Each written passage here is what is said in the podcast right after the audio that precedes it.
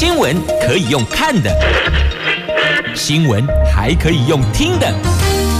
亲切的早安问候，专业的新闻分享，欢迎加入美英主持的 News Online，说新闻给你听。亲爱的朋友，台港后打开后，大家好，欢迎您再度锁定收听 News Online，我是美英，我是谢美英。来进入今天四大报的头版头条新闻之前啊，我们先来关心的是今天白天的天气概况。哎，今天白天到晚上，无论是台北还是苗栗哦，long day long h o l 啦，北北桃竹竹苗都在下雨，都有下雨的机会，温度。分别北北桃二十六度到三十度，竹竹苗二十六度到三十一度，就无论高温三十还是三十一哦，都是会下雨的，所以提醒大家注意了。那么四大报的头版头条分别是《自由时报》头版头，马克宏颁布七年建军法，保卫台湾海峡自由航行，法国首度入法。《中时报》头版头条：国际信用评等公司会遇突然砍掉美国的信用评等，台湾股汇是双杀呀！昨天台湾股市重跌三百一十九点，日经指数港股也惨衰，外资上演大逃杀，台币收盘贬一点零七角。这个跟《经济日报》头版头条新闻是港换的，而是同样的。那《联合报》头版头能源转型的话题，能源转型全数落后啊！不管是光电、风电、余电共生等重大项目，那审计不止。经济部应该要进行检讨。自由时报头版头条新闻：法国总统马克龙颁布了七年建军法，只要保卫台湾海峡自由航行。他们这是从冷战结束后，从来没有面临过这么多元而且多变的安全威胁，所以有了这个七年建军法哦。这是八月一号。法国总统马克宏所颁布的内容包括了重申法国将持续捍卫台湾海峡自由航行权。外交部说，这个是法国国会首度将台湾纳入法案内容。法国更是全球第一个以立法的方式保卫台湾海峡自由航行权的主要国家。外交部高度欢迎，也诚挚感谢。那这个法国的国防部长勒科努。他先前在国民议会的时候就指出了，法国从来没有面临过这么多变的安全威胁，包括了强权政治再现、复合式威胁、恐怖主义以及核扩散的风险等等。那法国的七年建军法，希望透过强化太空、网络、海下作战等新兴领域，以及增加情报地。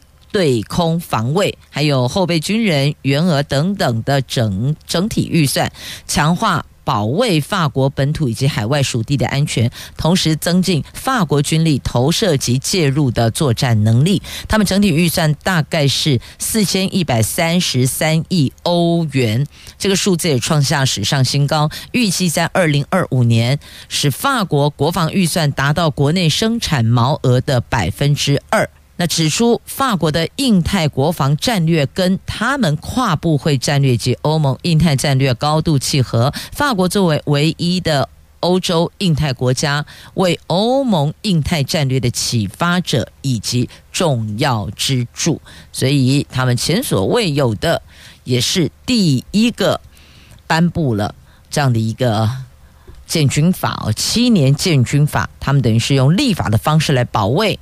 自由航行权，他们算是开了第一枪。那不知道后续是否还会有其他的国家会跟进呢？那法国的议员说，捍卫海上交通权至关重要。所以看到重点了没？是咱这里台湾海峡就重要诶啦，不管是海上的还是空域的，都很重要。所以你要捍卫。这个自由航权。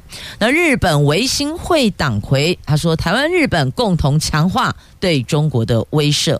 那也说台湾有事，也可以说是台湾的和平是日本的和平啊。这个在今天的自由时报的 A 四政治新闻版面有报道。详情内容自行翻阅。来，先关心哦，台风这个北北基桃同步宣布隔天到底放假与否？不是同步放假哦，差两个字差很多。一个是同步宣布跟同步放假，像今天就是基北北。台风假，但桃园没有通报哦，所以是基北北没有桃。啊，桃园是上班的哦。但你知道吗？昨天晚上，当市政府基隆、台北、新北宣布今天放台风假，你知道最忙碌的是哪里吗？很多的市民朋友说，难得的台风假要好好珍惜，所以呢，KTV 包厢全部被订光了，而且还网路。订包厢还宕机，你看大家是不是超级珍惜这难得的台风假呢？哦，塔卡莫雷修了，不过还好，到现在为止，在桃园这里感受的状况是还好，但不知道。台北基隆那边比较北端的状况如何哦？因为呢，这个卡努它的状况就是角鱼效应，它最强风在台湾的两端，南北两端呐、啊，所以越北跟越南这两端可能状况感受会更加明显。这所谓的角鱼效应，就是角落的角落的意思哦。所以你感觉还得边边角角告都有一起呀。好，那么这个路上强风特报。今天兰屿绿岛有十一到十二级的强阵风，基隆北海岸东北角包含宜兰头城有十到十一级的强阵风，新竹以北以及恒春半岛沿海空旷地区有九到十级强阵风，大台北地区宜兰、屏东沿海空旷，还有澎湖地区也都会有比较强的阵风啊。那么今天、明天受到卡努暴风圈边缘或是外围环流的影响，迎风面北台湾还有中南部的雨势会加大，尤其是山区；背风面花东地区受影响是比较小的，气温是偏高的，有焚风发生的几率呀。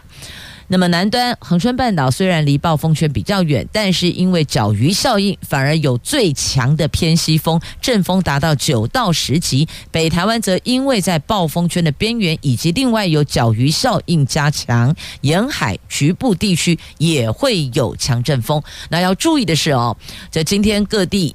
的状况都不一，所以拜托大家沿海龙麦起啊，海比亚龙麦起啊，海边活动今天暂停。那今天各地的平均气温，北部二十五到三十，中部二十五到三十三，南部二十六到三十三，东部二十四到三十七。那么。明天起到下个星期二，西南季风带来潮湿不稳定的大气，迎风面中南部午后常有大雷雨，伴随剧烈的天气雷击强风，瞬间强降雨，而且形成连日多雨，所以提醒大家特别注意哦。你看，从明天起到下礼拜二，下礼拜二什么日子？父亲节啊，八月八号啊，提醒大家。父亲节要到啦，不要只是一句“老爸您辛苦了”，然后然后就没有然后，这样是不对的。爸爸真的辛苦。那么另外呢，要特别提醒您，那么今天不要点外卖。嘿，如果县市政府有宣布今天停班停班的话呢，那就不可以点外卖，拜托，外送最高罚十万，这是劳基法规定的。那像北北基今天停班课。停班停课，台北市劳动局特别提醒大家哦，就我们也要提醒大家，外送平台业者在政府机关因为天然灾害宣布停止上班期间，应该立即通知外送员停止外送服务。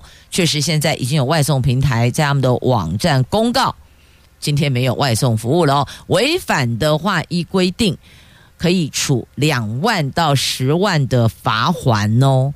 那针对外送服务的部分，依照自治条例的规定，雇主在台风期间应该重新考量淹水、强风、大雨、道路受损等外送作业风险合理派单，提供必要的安全卫生防护措施哦。所以台北市特别提醒的哦，依照自治条例的规定，大家把其卡注意起来哦。那也有外送平台业者特别提出来了哦，只要您服务的区域。是停班课的，像台北市这就不可以哦，就不能够点外送，所以不要太开心说哦，台风假在家里叫 Foodpanda 叫 Uber Eats 就好了，不的。来，台北市劳工局特别提醒，只要劳工的工作地、居住地或是正常上下班会经过的地区，这个辖区首长宣布停班停课，劳工无法出勤时，雇主一。这个规定是不可以视为旷工的，也不可以视为迟到，或是要求劳工以事假或其他假别来处理的。事后也不可以强迫劳工要补班、扣发全勤奖金，或是用这个借口当做解雇或是其他不利劳工的行为。好，这是政府都有明文规定，也特别提醒大家要注 E，。哇，看到这个天气，我特别想念什么？特别想念日出啊！接着带你来关心的是哦，中时跟经济日报头版头条的新闻。这国际信用平等公司会誉在八月一号把美国最高主权债信评从最高的 A。A A 调降至 A A 加，少了一个 A，理由是呢，治理逐步败坏，而且预计未来三年美国财政状况将恶化，整体的债务将持续增加。那拜登政府只会遇。调降信评的举措是不符现实的。美国财政部长耶伦发表强烈声明，不同意惠誉的看法。他说，惠誉下调美国信评，这个是武断的做法，而且采用过时的数据。而这个消息散开来，台湾股市就跳水式的这个双杀。开低后卖压出笼，一举掼破一万七千点，跌破月线，中场大跌三百一十九点，最后收盘一万六千八百九十三点，成交量是四千四百八十三亿。美债利空来袭呀，亚洲股市全面。绿油油，日经、香港、恒生跌幅都超越我们台湾股市，跌幅都有两趴呢。那外资在汇市更是上演大逃杀，庞大资金汇出，新台币无奈成为了祭旗对象。昨天呢、我们的台币重贬了一点零七角。不止连续四个交易日贬值，中场收在三十一点六二五元，更是创下近九个月来的新低。这两大外汇经纪公司爆出了二十一亿美元的成交大量，汇银超悲观的认为，接下来要看看能不能够守住三十一点八了。那惠誉在五月二十四号的时候就已经把美国的信评最高主债。最高主权债信评列入负向观察名单。当时国会两党对举债上限的谈判陷入僵局。那八月一号会议说呢，美国朝野对举债上限协商常常都是拖到最后一刻才达成解决方案，降低对美国财政管理能力的信心啊。那继二零一一年标普 S M P 五百啊降平后，惠誉是第二家摘除美国顶级债信平等的机构，仅剩穆迪仍然对美国债信维持 AAA 评级呀。那路透社的报道说，有一位拜登政府的高级官员说，会议提到的治理问题都是发生在川普执政期间，美国的治理在拜登总统任内得到改善后，会议却做出这一个奇怪而且毫无根据的决定，完全违背常识。所以呢，拜登竞选办公室的发言人回应说：“这都是川普害的，都是前总统川普鼓励国会共和党人在债务上限问题上违约，所以认为呢，有这个结论是川普害的，全部都是川普造成的。”那今天的中时跟经济日报头版头条都是这一则。那外资卖超两百一十一亿，是今年单日第五大卖超金额。以国家队为首的八大公股行库则是连三买，投信、寿险等内资也进场护盘了。指数失守一万七千点跟月线大关，季线将成为短线多方的攻防点。哦防守点。那昨天就是因为惠誉调降美国的性评，结果亚洲股市脸都绿的一片绿油油啊！不管是日经指数、港股，通通都惨跌，无一幸免，连我们也是。所以呢，还好国家队。投信等全部进场护盘，而且发现 AI 股成了重灾区呢。这个股市杀盘，外资狂卖呀，股汇市双杀，这大概是昨天的状况哦。所以不知道您是否也有购买金融商品呢？如果有的话呢，这几天还是盯着点，盯紧一点，看一下状况是如何。那散户尤其要当心、留意、要注意了。台湾寿险业成了这一波美国被惠誉调降性平的苦主呢。学者说，警示大于实质意义呀。还是要请大家多多当心呢。那另外呢，台北股汇市今天休市哦，因为台风卡努，所以台北市今天停班停课，因此台北股市汇市也休市一天。所以呢，如果假设你今天想要做什么，Ben 啊，马仔再来，明天请早的概念哦。来，接着我们来看。联合报头版头条的新闻有关能源转型的话题。你知道我们现在的能源转型这几个大项，每一项都落后吗？简单讲四个字，叫做全数落后啊！这几年政府大推能源转型，但是呢，审计部公布了中央政府总决算审核报告。这份报告指出，截至去年为止，包括了有太阳能。渔电共生、离岸风电、天然气储输设施等等重点推动项目进度是全部落后。到去年底，太阳光电达成率只有大概八成六，余电共生执行将近三年，目标容量连一成都没达到。离岸风电建置到二零二五年，估计达成率只有六成八。天然气储槽容积天数，预计到二零二七年会赶不上法定天数呢。所以看来这几项好像没有一个达标的啊。那清大工程跟系统科学系的特聘教授。叶宗光直言，这代表政府的能源转型政策出了很大的问题。政府已经定下二零二五年的非核家园再生能源占比要达到百分之二十，天然气发电也要占百分之五十。从农电共生到渔电共生，都衍生不少的问题。追根究底，就是政府先定目标跟时间，无法达标就心急，只能想方设法找地方开发太阳光电，形成了腐烂开发，因为就是要冲那个数字，美化那个数字，所以呢，建置的场地。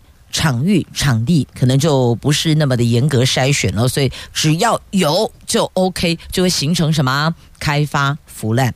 那新建建筑物的屋顶要加装太阳能板，甚至违章工厂加装太阳能板就能够就地合法，这个都是离谱啊！显示过于造进反而不利能源的转型呢。这个是清大的工程跟系统科学系的教授。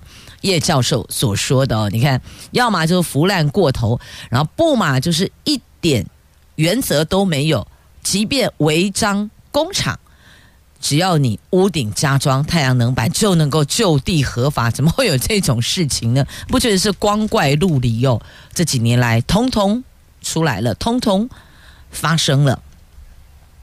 国民党立院党团总召曾铭宗也说，审计部报告显示，蔡政府的能源政策是错误的，造成的结果就是确定会缺电。所以什么时候可以达标不知道，但是确定会缺电。所以请政府现在就要面对错误，提出改善方法，不要想丢给明年选后的下一任政府来面对呀。那根据审计部的报告，农委会。办理规划渔电共生以及皮塘圳路渔业相关设施等水域空间设置太阳光电，这些地方进度更是严重落后。但是必须要说，现在应该没有农委会了，对不对？应该现在是不是叫农业部？前天开始，八月一号是农业部了嘛？哎，别这么说，哎，院长还挺称赞，还挺肯定。我们的农业部长陈吉仲，他是就地直接升格，农委会主委直接升农业部部长。现在说。农委会。当时的农委会，现在的农业部哦，规划办理的渔电共生、皮塘圳路渔业相关设施等水域空间设置太阳光电的进度严重落后，所以你看，我也不知道为什么这样子还可以升官哦，可能我们老百姓的小脑袋瓜不太能够理解。好，那么除了太阳光电之外，离岸风电同样推动并不顺利哦。那海能、允能一期及二期、大彰化东南及西南等五个风场，也是一样。进度不如预期，开发商都没有依照契约规定期程取得电业执照，并且进行商转，工程进度严重落后，而且能源局迟迟没有查明厂商工程展延的合理性，或是依合约裁处预期的违约金，相关招商及履约管理作业有欠积极，经济部应该检讨改进。所以这个都是审计部揪出来的，这个还不是在野党去揪出来，是审计部揪出来的，他一定要纠正啊！你这个进度太慢了，或是你这个有问题、有瑕疵，都是要纠正检讨，还要盯着你的进度的。所以说啦，这个能源的部分可能会成为接下来这三组要争取成为国家领导人柯文哲。赖清德、侯友谊他们必须要放进来的政策白皮书的重中之重。那他们现在能源证件都瞄准核能交锋啊！其实我们现在哦也很很很很希望。下一任政府能够让我们用电无虞，缺工问题也能够有所改善呢。好，这个是在今天联合头版下方的新闻。接着，我们依旧来关心能源的话题。而在今天《中时报》头版下方来看一下这位教授，他认为台湾能源政策就像即兴演出。第五届唐奖永续发展奖得主萨克斯，他在八月二号发表专题演讲，指出台湾官方以二零二五非核家园作为能源政策目标，但如何执行策略不明，能源占比就像是即兴演出，整体缺乏长期规划。他认为核能还是该列为能源选项，政府如果没有通盘考量，未来对进出口等产业发展将会造成影响。萨克斯是著名的经济学家，有哈佛大学经济学博士学位，现在是哥伦比亚大学教授以及永续发展中心主任。他是常年投入债务危机、计划经济等领域研究，对人类如何对抗气候变迁提出系列的策略，而且曾经担任联合国前秘书长安南跟潘基文特别顾问。那唐奖教育基金会今年颁发永续发展奖，而且邀请萨克斯来台湾授奖，肯。肯定他的学术贡献，而他对于台湾当前的能源转型问题提出看法，认为台湾的能源政策就像是即兴演出啊。那如果要避免这样的状况，那你就必须要长期规划。但是看来台湾这一帕的整体的长期规划是还没看到的，没能看到的。所以他认为，如果是这样子的话，还是必须要考量到万一万一，如果能源政能源供给上出了问题，那后续影响的是整个产业链。所以核能。还是得列为选项，这大概是重点，它的重点大概画在这里。好，那么接着呢，我们再来关心的话题，在今天联合报头版下方，还记得日前有报道说。NCC 员工内神通外鬼卖门号，就手机的门号给诈骗集团嘛？就那时候罚电信业者，我记得那个罚款金额很低，后来引起舆论一阵挞伐。那现在告诉您，NCC 重罚台湾之史上最高一千六百万。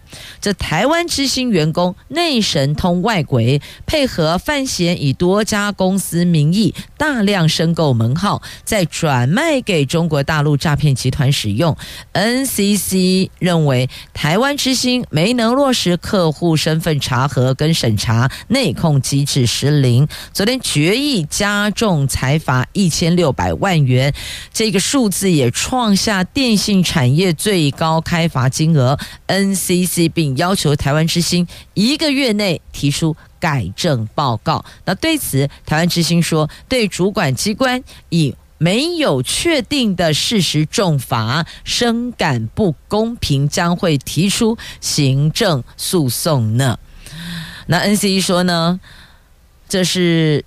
就是把那个门号整个框下来，然后卖给诈骗集团，是确有其事嘛？所以呢，财阀史上最高的金额。如果 NCC 有意见，你必须要提出证据证明你是。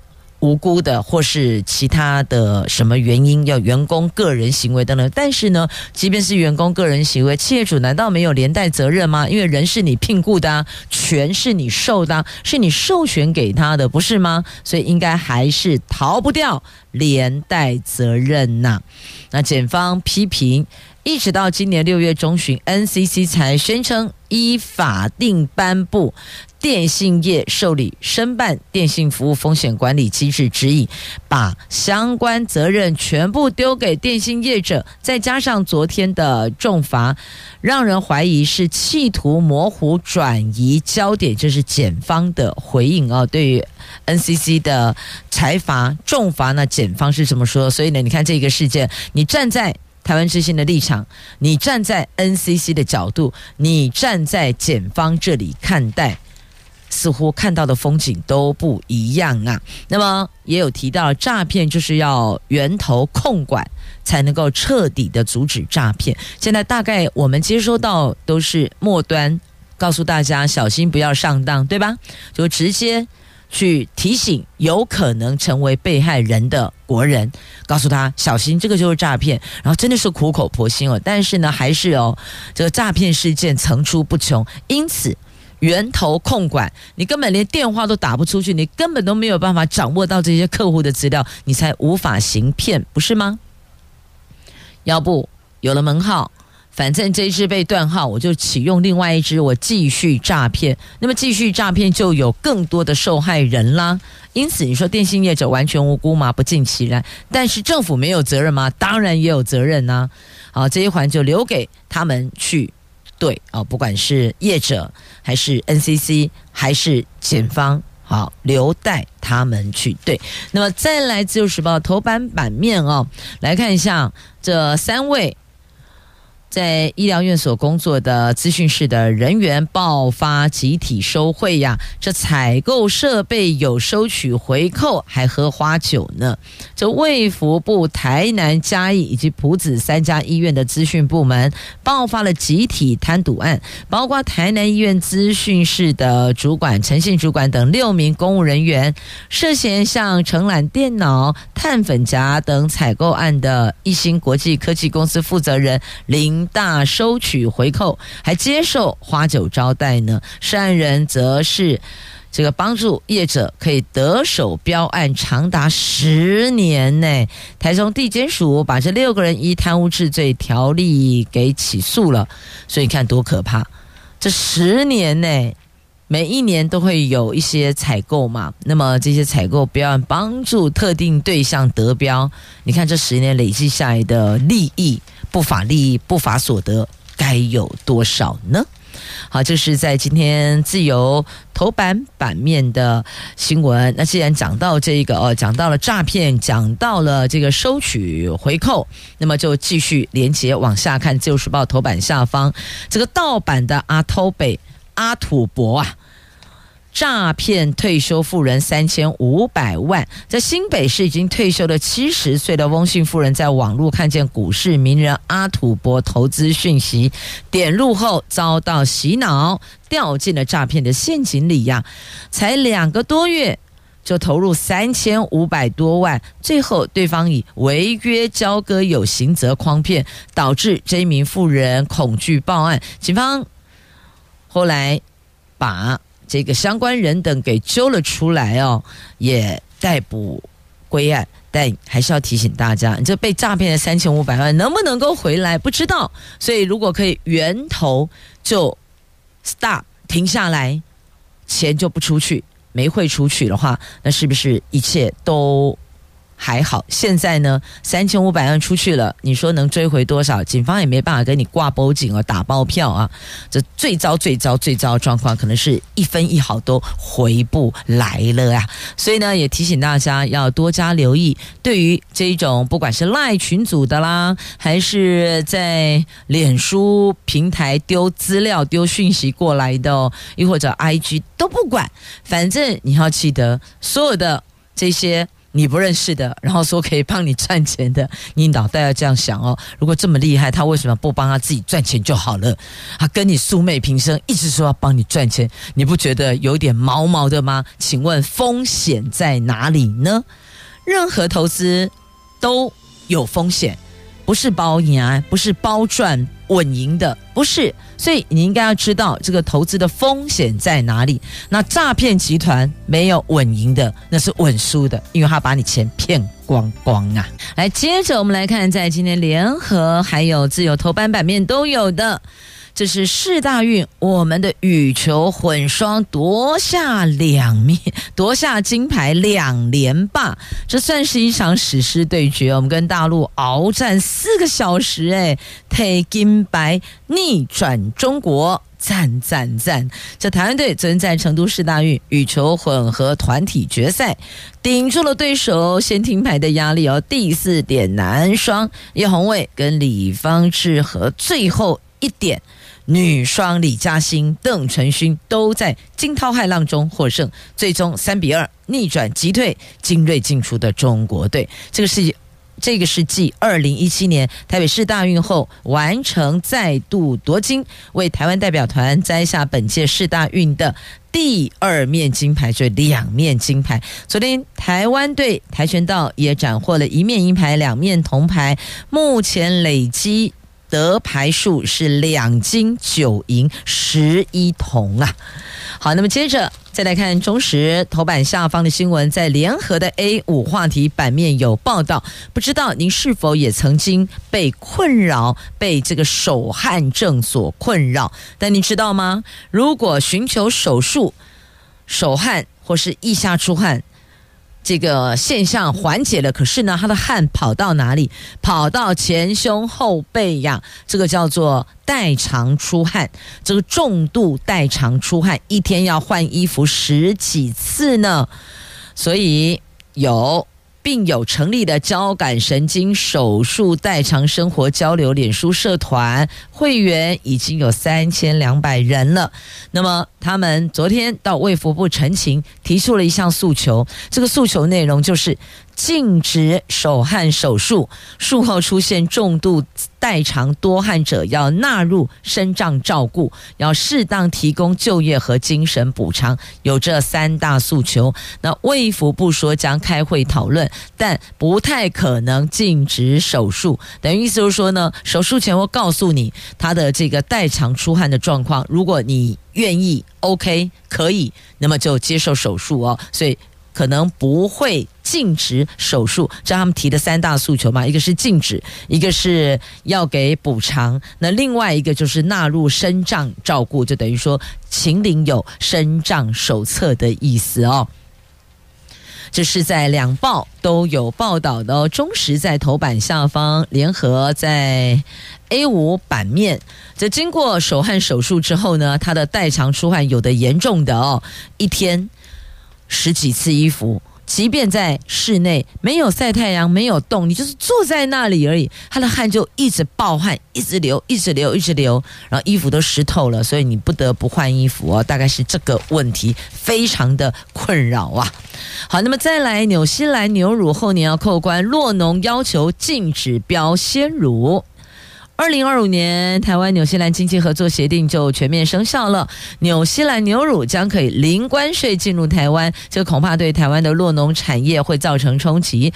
那中华民国乳业协会昨天大声疾呼，希望消费者支持国产鲜乳，政府提出配套措施。那桃园市养牛协会的理事长许成宝建议，政府应该设定最终通路抽成上限，来提高国产鲜乳的竞争力呀。所以说要他们禁止标鲜乳，那就看看我们的农业部怎么回应了。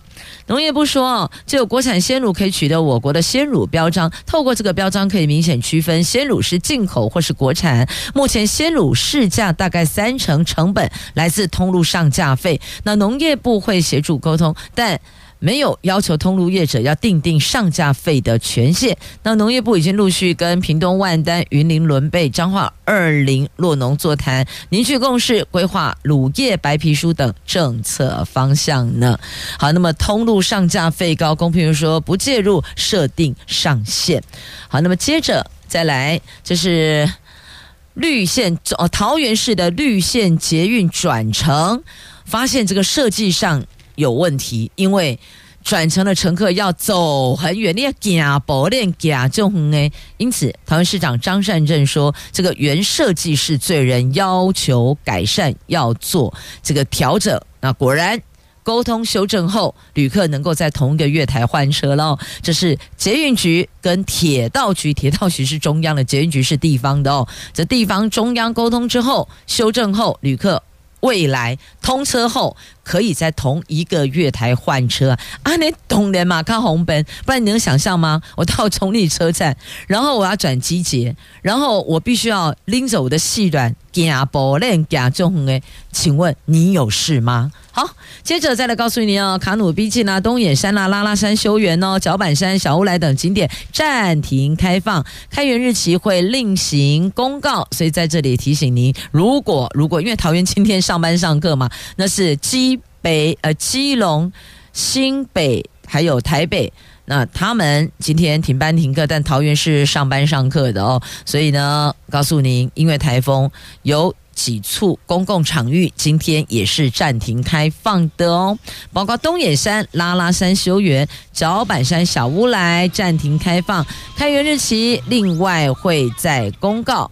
那今天照常上班上课的，也谢谢朋友们收听今天的节目，我是美英，我是谢美英，祝福你有愉快的美好的一天，明天上午我们空中再会了，拜拜。